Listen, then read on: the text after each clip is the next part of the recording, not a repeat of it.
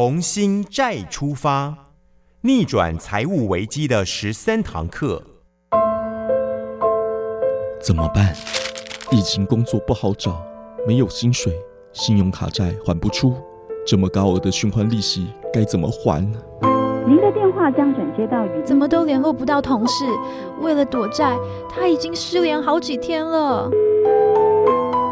面对难以清偿的债务以及破产边缘挣扎的绝望，失败并不可怕，重要的是再给自己一次机会，让债有法可解，合理清偿，人生重新出发，重新再出发，逆转财务危机的十三堂课，林永颂律师、魏德瑜共同主持。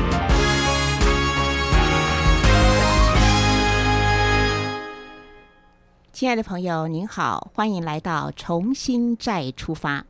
期盼在节目当中，我们所传递的是非常多有关债务解决的，对于朋友们有帮助的资讯。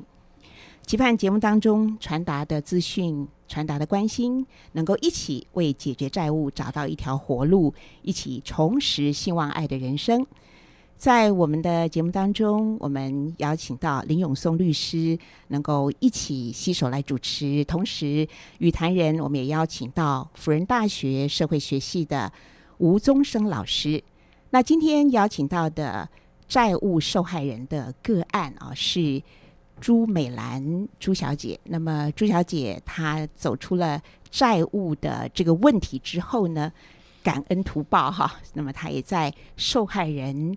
呃，卡债受害人自救会呢担任义工，他接这个服务的电话呢有长达十年的时间。好，那这是我们今天节目大致我们邀请到的来宾以及我们会探讨的话题。我想邀请所有今天的来宾主持人呢一起跟大家来问好哈。哦，万美兰万小姐，您先来跟听众朋友问个好。好，各位听众大家好，我是卡债自救会呃卡债受害人自救会朱美兰。嗯，林律师，各位听众大家好，欢迎您一起收听。呃，各位听众大家好，我是福大社会系吴宗生老师，谢谢，谢谢。好，我们就在第一段的访问，通常就是请个案来讲讲自己是怎么样陷入了这个债务的风暴。嗯，听听美兰的故事。我的故事是大概呃，民国九十几年开始，那早期收入很高，所以呃支出也很大，然后呃。就是三四年以后，突然收入减少，然后台湾整个社会结构也改变，所以那因为我要负担呃我先生的父母医疗费、住院费还有安养费，那因为他是长子，然后呃我自己父母年龄也高八九十岁了，然后呃也都要照顾，那我那时候收入就巨减，所以造成的债务。那。我当时还好，就是有记账的习惯，所以包括呃中国信托那边呃由七十万借到两百万，那我我的本子有一个习惯，我一定都不会把它作废，我都会留下来，然后写编号。嗯，那所以呃我那借的两百多万，全部后来都是还卡债，全部还回去，那法官都看得非常清楚，这个对包。呃，我处理债务是很有帮助的。嗯，好，然后呃，我因为一直从九十五年九五协商，那我是透过代办，然后那时候公司代办，对公司代办，然后呃大概付了五万多块，然后九五协商我缴了十六期，那其实总 total 起来我的债务我是还了九十二趴，嗯哼，其实是还很多。所以你还了十六期，呃，对，那是九五协商的部分。然后后来因为收入巨减嘛，当时九五协商的时候，你是就是透过代办公司对对跟银行来协商协商。对，那请问当时协商的条件是怎么样？呃，当时就是好像九十六期吧，然后利率很高，然后呃，我每期要还多少？呃，我我每一期要还五万多块。哇哦，对，很高哎。然后我又有房贷五百万，所以呃，当然最重要还是收入减少，嗯所以变成我不得不处理债务。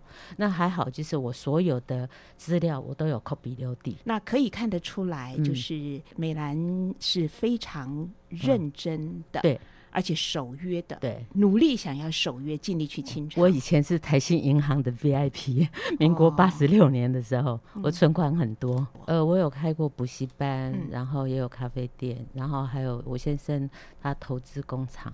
其实从补习班到咖啡馆，哈，对这个职涯上面是一个很大的转变。对那你觉得自己在工作职涯上面，你是嗯怎么样养成自己能够随时弹性去发挥的？呃，当然你要透过学习，嗯然后呃，会了解很多，尤其财经方面的问题都要懂，因为我觉得在台湾，你这一部分，因为我先生有开工厂，嗯所以我早期因为开补习班也认识郑郑逢时他夫妻嘛，然后他独子是在我们那边补习。所以，呃，我那时候其实也有做股票，所以嗯懂得一些股票的整个呃趋向啊，是，我觉得台湾的社会啊，有一段时间就是很多中小企业啦，然后中产阶级哈，就是说大家收入都说台湾前烟角木嘛。没错，可是不知怎么搞的，就是在后来越来越艰困了哈。这个这个问题，这个观察的面向太大，等一下可以请教一下吴吴老师啦哈。但是就美兰来讲，我们嗯。就看到，其实你都是很认真、很努力，对。呃，不断的来的奋斗的哈。，那呃，那补习班，我想请教一下，为什么后来嗯就不做补习班，要去转做这个咖啡馆呢？嗯，后来就是因为呃，就是说有家庭因素啦，还有我跟我先生嘛，嗯那呃，就是后来补习班是让出去了，在信义路那边，那补习班的性质是补哪一方面的？呃，就是呃，就主要是英文、日文，然后还语有文补习班。国小对哦，国小、国中他们的那个数学啊，嗯。呃，理化还有呃英文，主要还是以英文为主，嗯，所以我们的学生有三百多位。其实那已经是规模很大的，有对对对，其连锁吗？期来讲是不当，时有连锁，那时候没有加入连锁，哦，后来我们卖给杨老师，哦，对好好好他就是们现在还在经营，是是，对，在信义路二段所以其实其实经营的还不错，只是你想要转换，对对，那时候就是呃有一些呃我先生这边的因素，后来就还就就离开了。对嗯，哼哼，我们也听见啊，身为传统的一点的那种女性，比较都会跟着先生的脚步走走哈没错，啊，所以也是很多卡债受害人的女性比较偏多，可能也是这个原因了哈。没错。好，那呃后来总嗯共一共是欠了多少的债呢？这样一直翻嗯的状况。我是欠四百多万，嗯然后我有房贷五百万，所以是九百多万。要加上交房贷的问题哈。有嗯有，嗯我我房贷一直都是按时在缴的，那只嗯是因为处理债务的话就被迫停止。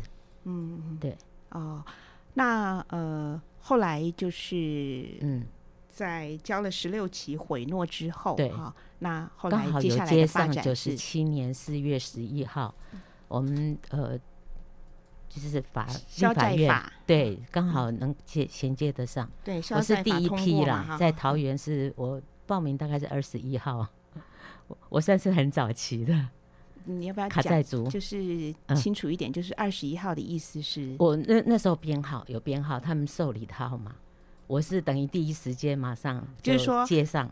啊，我整理一下，就是九十七年四月十一号《消费者债务清理条例》通过之后，对你是第一批对想要赶快去解决自己债务问题的，面对债务，然后法院受理的案件你是排第二十一号，呃是这个意思？应该是嗯。法服。法桃园分会哦。受理的号码，我是二十一号。哦是看我们渐渐进入状况，也带出了非常关键的一个机构，叫做，法律辅辅助助基基金会桃园分分会对哦，很感谢他们。所以当时像您这样的、嗯。呃，就是积欠卡债的朋友哈，对，也是蛮多的，对不对？就是在其桃实是很园地区多很多，哈，对我们开同学会的话，十位有八位都有债务问题，嗯只是有些变成卡债，有些还没有，在边缘，都是缴循环息。啊哈，请问一下，这些朋友大概他们的经济状况，或者怎么样会造成他们的呃欠债的原因、借卡债的原因？其实最为什么会重这么普，遍？嘿，八十几年的时候比较容易赚钱。嗯好，我我民国六十七年是在中正机场上班，那时候一个月薪水就有两万一，那我那时候租金才一千八，然后吃午餐才二十块，我就可以过过日子，然后可以存钱买房子。嗯嗯，对。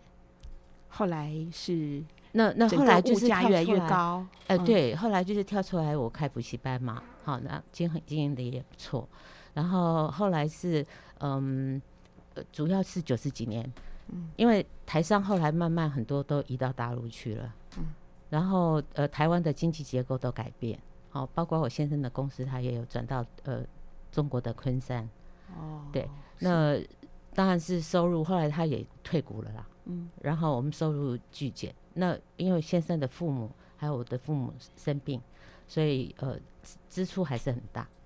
然后因为我有买房子，我是买那个中越的房子，所以呃那时候贷款五百万，那呃就是说每个月入不敷出，所以我就赶快面对要怎么样如何把债务解决掉。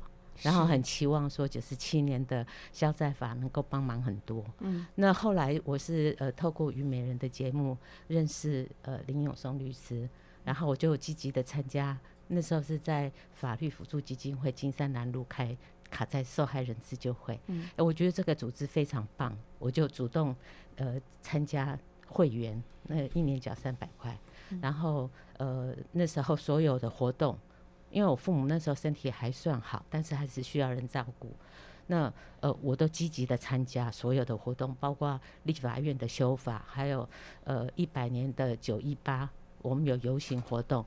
因为那时候卡债族实在是太多了，嗯，所以我们其 其实有成立一个九五协商的呃一个群组，是 他们到现在很多人都呃债务都小孩子长大了，也很有成就了，但是自己债务还没解决。嗯啊，有慢慢的鼓励一些人，呃，出来，然后呃，如果他们的案例成功了，然后可以成功 copy 成功，嗯这样子。是是对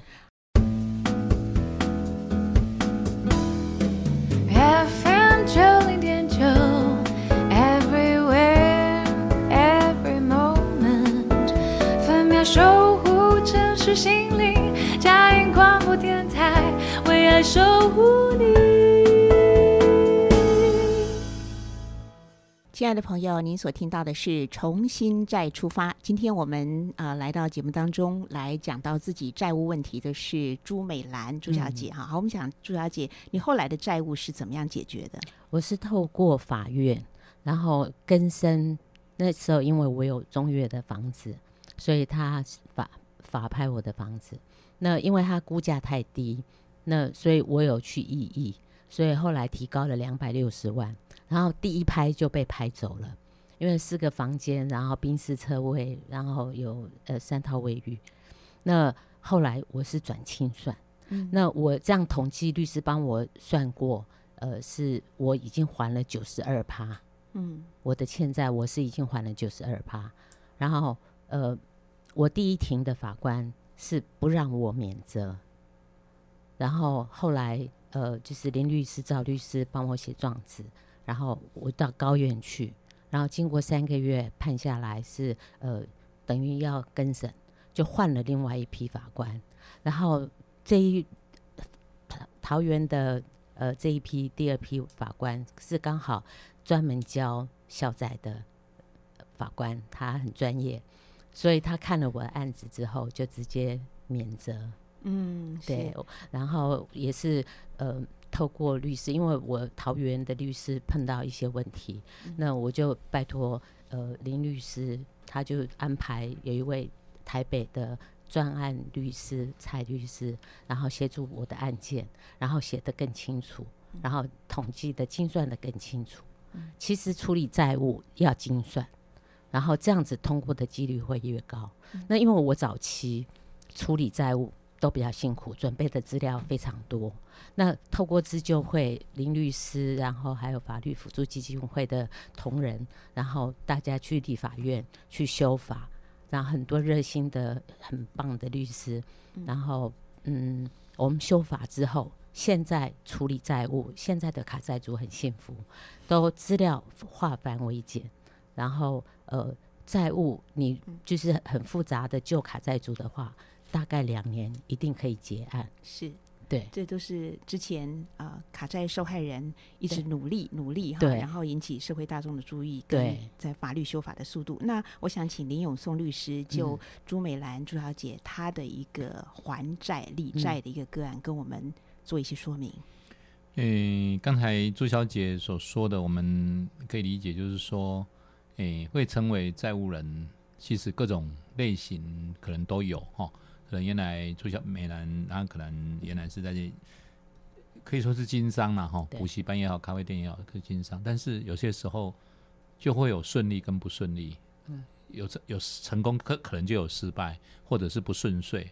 那加上如果还有一些变数，比如说呃家人的负担等等，对，呃有些时候你可能呃在财务上可能你并不是最底层的人的的的的的人，但是有可能你的财务在一些状况下，你可能原来的计划是是这样啊，买房子啦什么的都很顺遂，可是当有你的工作上有变化，或者你的支出上负担增加，可能就会周转不过去。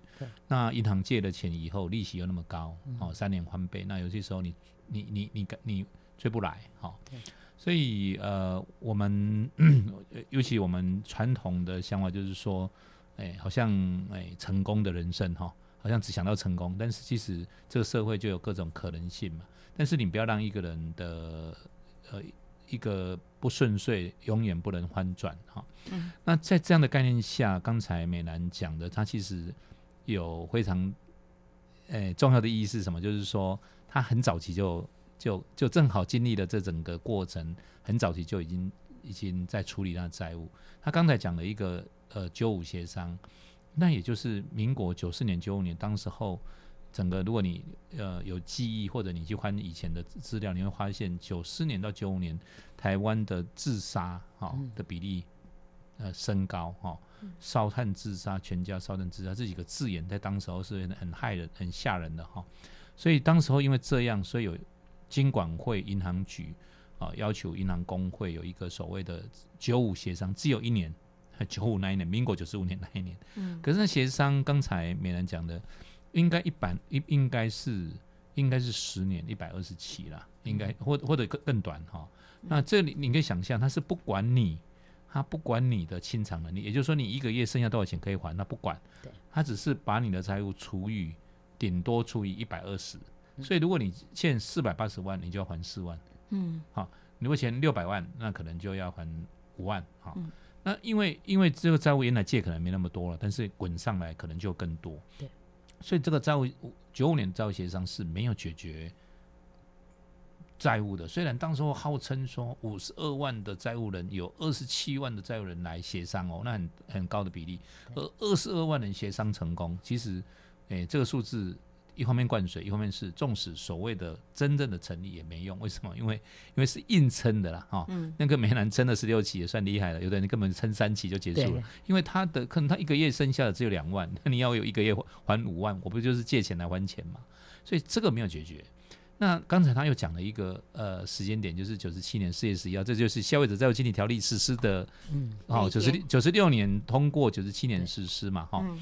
那因为呃，如果你宽开呃司法院的相关资料，发现说那时候一个月哈、都几千件来申请哦，对，全国一个月几千件哦，是蛮多件的。可后来急速下降，原因是因为去申请的人就是最最最认真面对的人，但是反而呃遭到呃，因为当时候可能法官不太了解这个法律，因为新的嘛。第二个就是说，大部分人还是对债务人很多的标签哈，呃，嗯刻板错误的刻板印象，所以通过率非常低。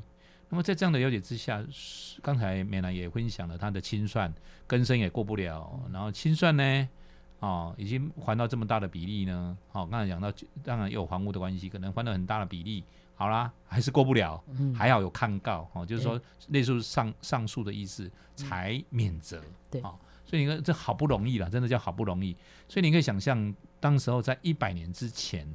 啊，通过率的呃再生免责，呃呃在呃清算免责，清算免责意思就是说你财产去还啊，还剩下的就不用再还，叫做免责哈、不用再还叫免责。可是呢，通过率大概不到九不到十趴，九趴多哈、那那那大部分的九九九成的人都被驳掉啊哈。那、事实上呃这就很痛苦，就也就是刚才啊，美兰在讲，他正好在那个时间点，他也参与了自救会，因为自救会就是那个时间点的前年，九十九年的时候我们成立自救会，一百年的时候我们努力去修法了哈，去修法，因为觉得说这个法律就让他死掉了哦，好像很可怜，因为要通通过这个法律就很不容易了，通过了以后又好像那要死不活的，那要死不活的救不了这些债务人，那所以在一百年的时候，我们呃一年的时间去修这个法，当然这也是历尽呃多波折了哈，那通过之后就有点有点改善。啊，法律扶助基金会的律师也有良莠不齐了。事实上，有人的地方就有良莠不齐，这是不能讳言哈。法律扶助基金会是政府的基金会，哎，律师如果不好，我们有一个更换律师的制度。当时我们设立的时候立下的一个规则了，就是如果你第一面第一次要换律师，可以不付理由了哈。但第二次就不行了，如果换来换去，这个这个就很增加很多成本嘛哈。所以大概是这样。关于法官的这个部分，我觉得。嗯，有没有什么就是透过了协会的运作或是社会运动啊，让法官正视，其实他们应该要呃不要标签化，就说要能够更进入状况，呀，不是成为恐龙法官。是是，因为因为呃，你可以想象当时的情况，在当时是九十七年，呃，根生通过率只有二十五趴，事件只有一件通过，这个比例呃十四万的统计，那。清算免责率只有不到十趴，也就是就是说这么低。那我们曾经讲过，日本的根生通过率是八五到九二，清算免责率是九四到九七。好，那我们差人家太一大截嘛？啊，怎么会这样？其实大体上案件差不多了哈。日本跟我们差不多。那原因是什么？原因很简单呐，因为诶，当法官的，我司法司法事务官的，他大学研究所没有上过这个课啊。对，哦。纵使条条例通过之后，课也没上啊。那那为了办这些课，上的课也非常有限。那我想也不是课程的问题，更重要是不了解债务人的处境，不知道消债条例的精神。那这个部分，我们也不是说啊，那你就要知道啊，那他他就不知道，那怎么办？所以我们通过修法，一百年的时候修法这件事情，除了修改条文的文字以外，也透过。一些的社会运动，也就是说，我们后后开记者会啊，讲讲债务人的故事啊，他们真真实的情境啊，透过记者会，透过行动剧来表达债务人他的处境，并不是一般社会大众的刻板印象。那改变社会大众，改变法官，改改变律师，改变司法事务官的想法，这是重要的。那我觉得，我坦白说，这样这样呃，十几年下来。呃，我觉得社会大社呃社会大众渐渐有稍微呃不敢说全部稍微改善，法院也有进步，所以当时候呃在那个时间点，你去说哪个法官好或不好，好像没有意义啊，好像好像蛮高的比例嘛，对不对？哦，所以去讲哪个法官好不好是没有意义。但是后来整个改善以后，清算的免责率已经提高到哦这个五成多，呃，更生的通过率已经提高到六成多。可是我们从台中的律师告诉我们说，有一位法官哦，他手中的案件呃，大部分都被被逼逼撤回，对，哦，啊，他就逼撤回。什么叫逼撤回？就是说，因为你知道要写的东西很多的呃，收入、支出、财，好的很多的很多的数字。那么他就律师帮他写了以后，其实律师也不会记得，坦白讲没看也会忘记嘛，对不对？债务人自己，我问你嘛，你你的水位多少，电费多少，你怎么会记得，对不对？哦，大概一个数字，他也不会记得。那有些事情也难免会有遗漏，这一定难免。有时候就就哈，那法官就故意来刁你，就是跟你考啊，不让你看，然后啊，这个不是法律的目的嘛，对不对？哈，所以透过这样，他就说啊，那你不会过哦，嗯，那啊啊，你都说不会过了，那我只好撤掉嘛，啊。所以他手中的案件一百件有将近八十几件撤掉。哦，那这个法官非常可疑呀！哎，可我想可恶啊，很可恶。抱歉，我这样讲，我这样讲很不客气。我刚刚讲还太客气了。嗯，那那那如果说一时性不是，因为其他法官的比例撤回的比例大概不到十趴嘛，嗯，那他飙高到八十趴以上，而且剩下的一二十趴，大部分也是驳掉啊，驳掉。我跟赵律师就把这些案例，我们跟律师拿下来看，哎呀，我这个这个这个不准的案件。虽然虽然大部分都被都撤掉了，都没有了，那有的案例大部分也被驳掉，被法官驳掉。那驳掉理由也大大体上都不对。法官不知道这个债务人被你这样弄了以后，他回去他可能忧郁症发作，他可能家庭出现什么状况，你知道吗？我看得到，你看不到啊。我我敢说我看得到。你说，哎，林律师你在台北你怎么看得到？我真的下去台中去了解，我跟吴老师有下去台中了解。嗯嗯，那我们甚至在他家拜访，所以你会觉得可恶。那那可恶怎么办？可恶可恶，呃，好吧，那我们就在台北开记者会，在台中开记者会。台中地方法院的院长 既然挺身说他是对的，法院如果是这样干，你你怎么会赢得人民的信赖？那我们就请法官评鉴。法官评鉴委员会有一个评鉴委员会，好，有外部，哎，法官评鉴委员会说他对，我说难道我错了吗？我就送监察院，监察院调查结果说不对，嗯那个法官就自己自自行退休。是那我我我我觉得说这种施法欺负这些弱势者，他看不到这些弱势者在这过程当中的煎熬的痛苦，然后他这样做只是让他工作比较赶快结束。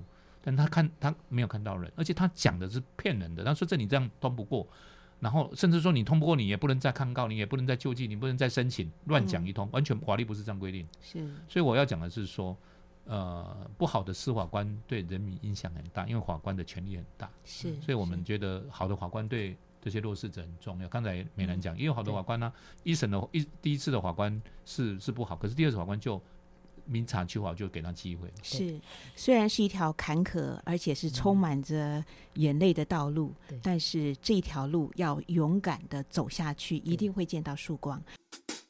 这里有星星、盼望和爱。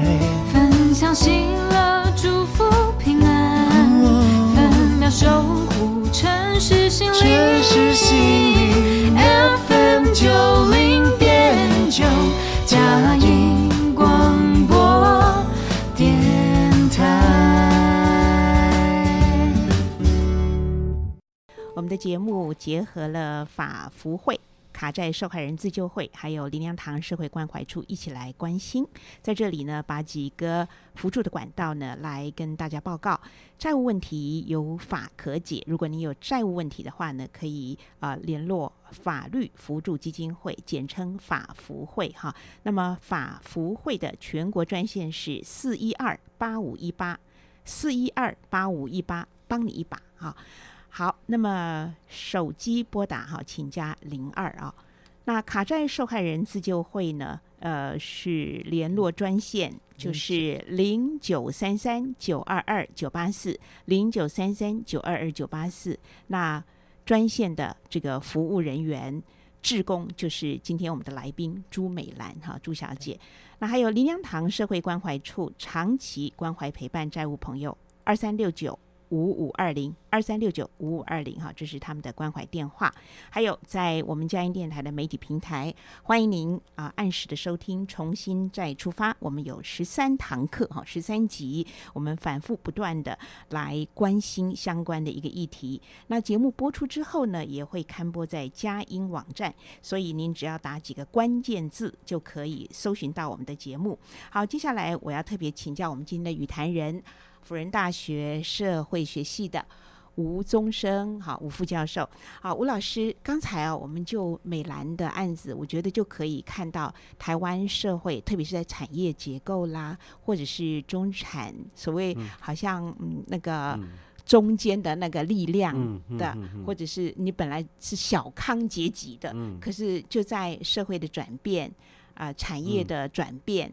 跟整个，我觉得这是全球性的吧，哈，嗯甚甚至消费金融的突然间出来了哈，嗯这个有信用卡跟金融卡啊，那这个双卡就是从美国过来的，嗯那其实它好像也造成了全球很多消费者在使用不当的时候，产生了一些这种消费金融卡债的一些问题了哈。我就是说从，呃这个美兰他的这样的一个案子，你就会看到说。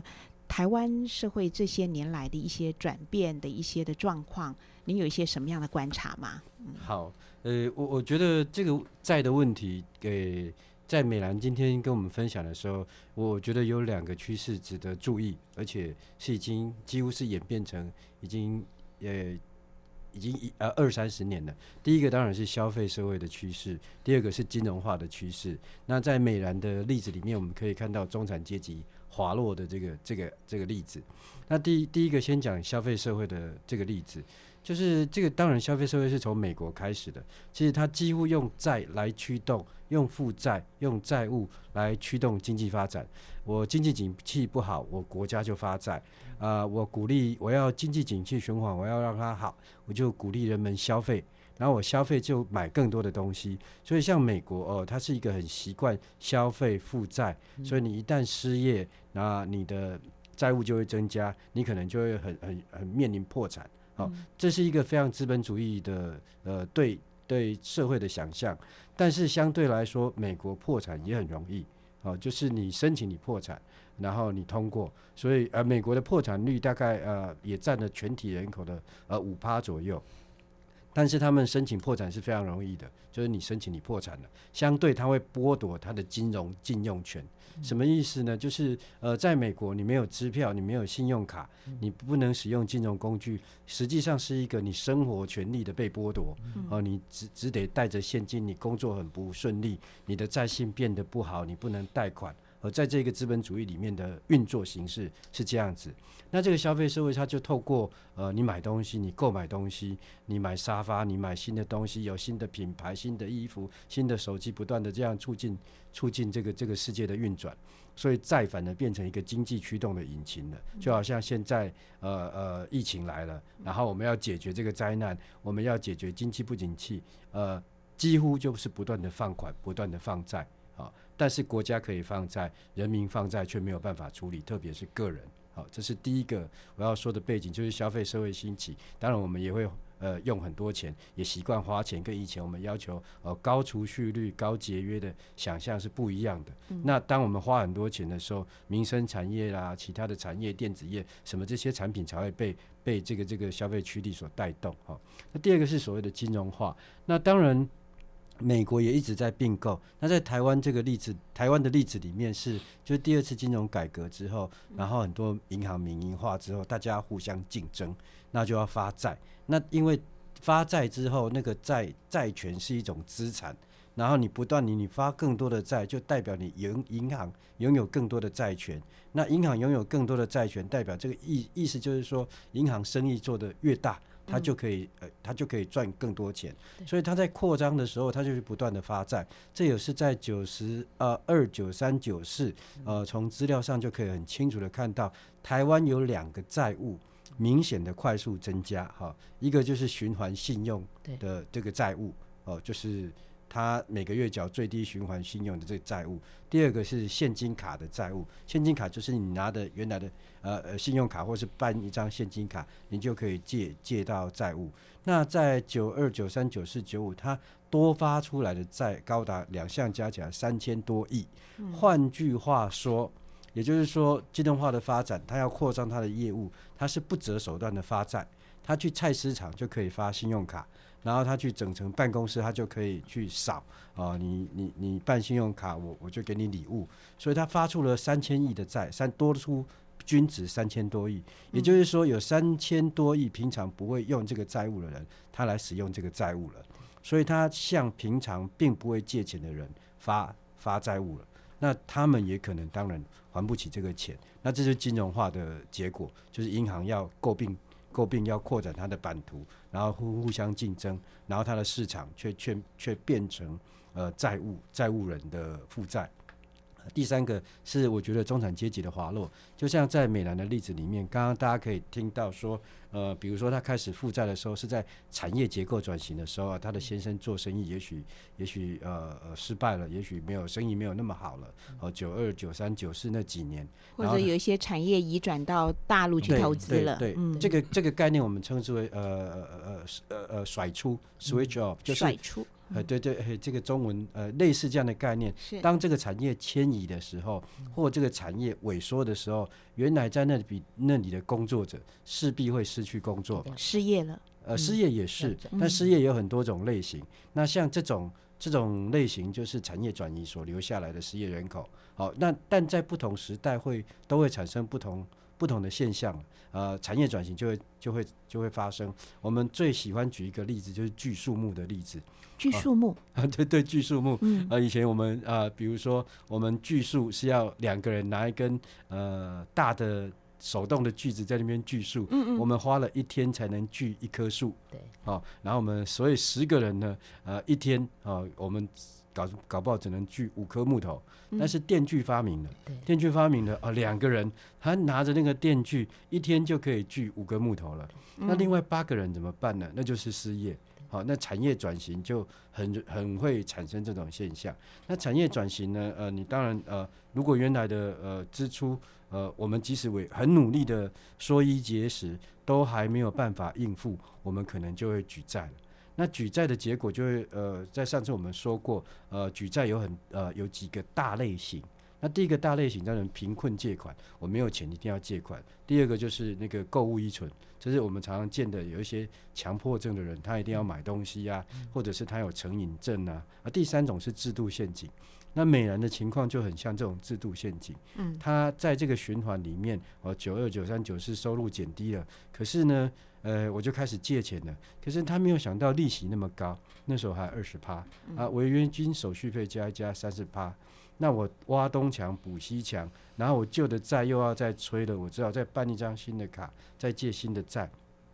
那各位应该可以想想象得到，前面的债他都还了，可是前面的债他同时也偿还了高额的利息跟违约金。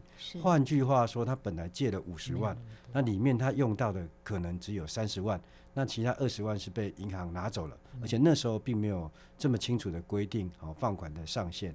那在呃，美兰是一个非常呃呃仔细、细心、谨慎的人，所以他留下所有的单据。所以各位也可以看到，他说刚刚说，呃，在在在在九十七年他去他去申请的时候，很清楚看到他还了九十二趴，这是一个很很高的还款的金额是是了。他嗯也他在这个过程当中，他借呃挖东墙补西墙，甚至他把他的房子都给法拍掉了，他的车子也法拍掉了。换句话说，他本来从一个中产阶级，收入还不错，有自己的房子，慢慢的在这个过程他向下滑落了，他房子也被拍了，车子也被拍了，然后最后呃收入也没了，然后因为负债的原因，他又要去躲债。避债，然后他又找不到好工作，因为雇主觉得哦，你有欠债，你这个你这个人的信用是有问题的，你这个人的道德是有问题的，他不用他，他他的薪水又更低，那更低之后他没有工作的保障，他如果受伤又没有保险，他就他又他就必须举新的债来处理那个风险，所以他像一个螺旋向下滑落一样，一直就滑下来。他他你看他这个历程。从九十二年哦，一直到他完全处理好一百零一年啊，零二一零二年，嗯。总共花了十一年。哦哦，他被折磨了十呃呃，一直在这个过程被折磨了十一年。嗯。那这个概念我们会称称之为呃中产阶级的这个向下滑落。是是。以上，刚刚吴老师讲到的一个受折磨的嗯。将近十年，嗯，您有没有一个平均的数据？大概这些卡债受害人为了还债受折磨，平均大概是会折磨几年？呃，有我们在去年二零二零年的时候做了一项比较完整的统计，啊大概平均是十点五年。天哪，长达十年，人生有几个十年是是。活在这样的一种担忧、恐惧，而且不知道何时是尽头。啊？是。好，我们听一段音乐，我们呃休息一下，待会儿继续的来请教美兰，她的债务出来之后，她怎么样在卡债受害人自救会当中来帮助人。您所听到的是重新再出发，我们期盼我们的节目成为一个宣传的平台，因为。呃，很多卡债受害人或者是多重债务的受害人，他们真的是苦的不得了。很多人不知道有这样的一些扶助的管道和资讯，期盼朋友们您知道了这样的一个节目，能够为我们多多的宣传，让更多有需要的人得到帮助。分分秒秒守护城市心灵。佳音广播电台 FM 九零点九。当我呃更深入的去了解卡债问题，我觉得它不是一个呃属于卡债族个人的问题，其实呃，它牵连太广了。我觉得我们的社会是一个生命共同体，大家呢其实是在网络当中是彼此息息相关、互相牵连的。应该说，它是一个时代的问题，是一个金融的问题，是个法律的问题，是良心的问题，是生命的问题。哈，所以我们期盼，当我们用这样的用公益的眼光、怜悯的心肠来看待。呃，重新再出发这个节目的时候，我相信您愿意更多的倾听，也更多的关怀。那卡债受害人自救会，刚才美兰呢也特别提到，哇，真的是。透过了自救会，那他是最前面的一批啦，一直走走，为了还债也走了十一年了。然后现在呢，义务的在这边啊来接服务电话零九三三九二二九八四零九三三九二二九八四哈。那我们请美兰来听，呃，跟我们分享一下，就是说你在接电话的时候有没有遇到一些事情让你觉得很难忘的，或者是这特别想要在这边做一些分享的？其实呃。一个卡债族背后代表一个家庭，你有债务会影响你的身心健康。像我九十四年几乎晚上都睡不着。那后来因为呃债务解决了，所以我重新站起来。那我在接这个电话当中呢，我觉得真的要处理债务，第一个要找对窗口。对，不要花钱，然后不要找代办公司，因为我后来发现整理我的债务的时候，其实我没欠那么多，但是每一次一整合，一定多加两三成的费用。本来一百万的意思是，就变成一百三十万的债务。怎么会这样？对他，他银行提供的就是这样子，很多债务人他根本不知道。嗯，银行也是一个问题，还有代办公司是一个最大的致命伤。嗯嗯，因为他会跟你做假资料，或是做假收入，那这个等于是伪造文书，是刑事责任。因为我们卡债是民事责任而已。嗯，那有些牵涉到刑事责任，是银行会告我们，所以卡债主要非常小心这一个陷阱。所以要小心，我们用白话讲，就是千万不要去找鬼抓药了。没错，就是找到代办公司复杂，更复杂，而且搞不好会有这个牵扯到刑事上面的一个责任。对，那就更不利于将来的更生跟清算。没错，对。好，请美兰继续讲，这是第一个要找对窗口，很重要。第一找对窗口，绝对不要，绝对不要去找代办公司。对，好。好，第二个呢，就是我们卡在受害人自救会有北中南。三个呃有免费律师咨询的窗口，嗯，那大家要善用呃这这些呃管道，然后呃在处理债务，尤其是呃上法院啊，然后你再学习透过自救会卡债受害人自救会这边，你可以学处理债务的 SOP，你这些都学好，你的武器都准备好的话，那协助你的法律辅助基金会的律师在帮你写状子的时候，比较不容易出错。自己要预备些什么呢？呃，当然，这我们自救会里面都有，呃，包括洗金，好，他我们都有涉及一个呃简单已经化繁化繁为简的资料，好。那那这些呃，包括债务列出来，要预备的细项是什么东西？对，现在已经很简单了。是是。那尤其是我们又有修法，所以呃，各地方贫穷县呐，还有就是说台北或是新北市，他们的呃食衣住行的生活费，现在有一定的那个就不需要收据，有一个标准，有一个法官可以去裁量。对，这样子呃，债务人的话可以很轻松，然后就按照成功 copy 成功，然后跟着我们走。那这样子通过率，从我一百年接电话到现在，有配合的几乎都通过。嗯，好，那除非说有一三三条啊，要需要补个几万块，那两年内尽量凑齐。那有打这攻击过来的，我我是几乎都二十四小时会接，只要有电话响，我都会接。那呃，我都会告诉他们几个重点。那特别是一定要参与我们卡在自救会这边的活动。好，尤其是律师，你可以充实自己的法律知识。那这样对于你出庭在讲，呃，法官问你问题的时候，你那个笔录一定都要记好。那这样子的话，你前后你一定要诚实。那这样子的话，就呃不会出状况。那通过的就会。整个比较顺利。嗯，那请问一下，卡债受害人自救会定期的会议跟咨商的时间？呃，我们每个月北北部的话，每个月的呃第二个礼拜三晚上七点，然后第四个礼拜六的早上九点。嗯那中部的话是呃每个月第一个礼拜六的呃早上九点，那高雄南部的话是每每个月第三个礼拜五的晚上七点，嗯，在资盛路是的，两百号二楼。对嗯嗯，好，我稍微先回应一下刚才呃朱小姐讲美兰讲的一些事情了哈，嗯。我我想应该想说非常谢谢美兰，因为这聚会成立是九十九年，对，那她从一百年就开始接这个公鸡哈，我们称它公鸡了哈，不是母鸡公鸡的公鸡，是指公共的。公共的手机。是。的那这聚会没有什么财产，这聚会没有办公室，这聚会没有员工，但是我们都借市改会、民间市改会的办公室，那没有员工，那我们想说，当时候想说，如果人家要联络我们，要预约啊，或者要来干嘛，那你总要有一只一只手机，好，我们就办了一只手机，办了一只手机，谁要拿？每个人都有工作啊，好，那而且，诶、要服务这些人，也要有耐心，也要愿意付出。那美兰说她愿意，我们真的很感动哈，因为她其实要照顾家人啊，其实常常也很忙碌。那她因为接这个工期一接就接了十年哈，那这是不简单的事情。为什么不简单哈？我想你可以想象，打电话来不一定是白天呐、有时候晚上，嗯。然后这些人一定非常的焦虑，对。一定非常的有时候呃混乱哦，因为说他真的是因为诶、可能都不懂，那么他会帮忙跟他稳定他们的心情，给他们一点希望的这个方向，那么会要他们怎么准备文件，给他有基本的知识。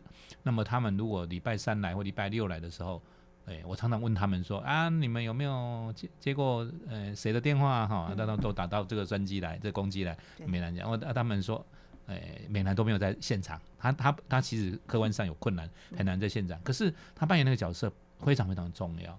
我记得我们应该有在第第前面几集有一个何大哥哈，嗯。何大哥他帮忙何在文祥。何文祥，嗯。我们都称他何大哥。嗯。那他在那个网络上的的群，不管是用部落开始用部落格，用用脸书，用用啊 YouTube 哈等等这样的一个东西，用文字，后来用影片来让更多人去知道有这个信息。不会都找到的是代办公司，可以找到自救会。我们自救会没有钱去花，没有钱去广告嘛。那这些人如果得到了这个自救会的活动的时间，知道自救会真的是可以帮忙的时候，他就打打攻击给他，而且不止台北，可能要其他县市的地方。所以这个部分的角色其实很不容易。不过刚才他刚才美兰讲几个事情，我稍微呃补充一下，一个是债务整合啦，嗯，好叫债务整合。那债务整合其实，因为你可以想象，如果债务人欠了五家以上的的银行或者是资产管理公司，那他来催债，他就是很烦哈。对。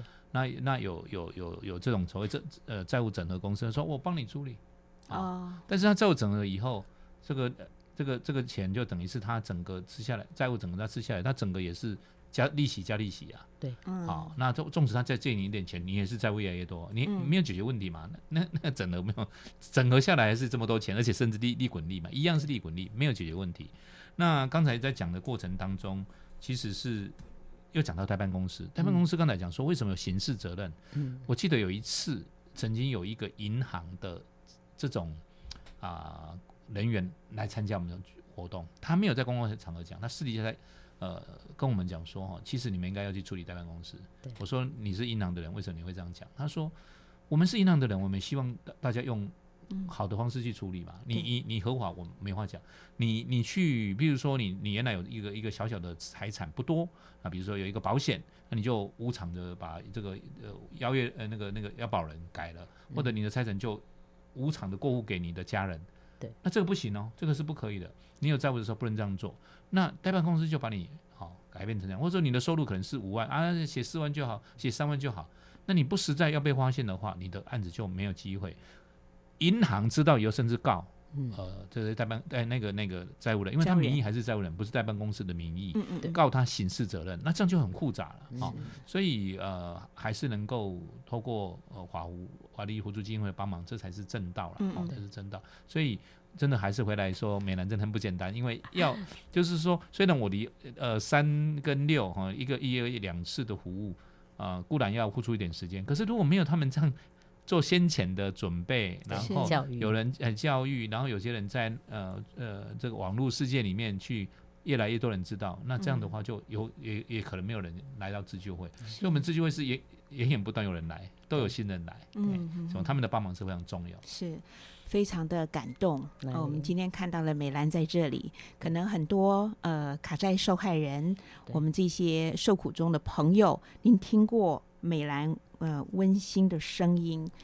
那今天非常谢谢呃朱美兰朱小姐哈，还有吴宗生副教授哈，还有我们一起主持的林永松律师，你们这是尽心竭力的来帮助卡债受害人、债务受害人啊，有债务困难的这些朋友，我真的看到呃大家尽心尽力的来呃为他们解决问题，这份精神、这份心力，真是在这里要为你们加油，也要好像代表哈，我觉得我是呃。因为主持这个节目的关系，更深入的知道，所以又看到了人性温暖的光辉，看到了解决债务前面是有光明的。亲爱的朋友，面对人生各样的挑战与状况，我们需要上帝所赐的智慧。愿圣经中的话语成为你我的指引与帮助。圣经诗篇十九篇七节：耶和华的律法全备，能苏醒人心；耶和华的法度确定，能使愚人有智慧。亲爱的朋友，佳音 Love 联播网祝福您敬畏上帝，认识真理，得着真智慧。分秒守护城市心灵，佳音 Love 联播网。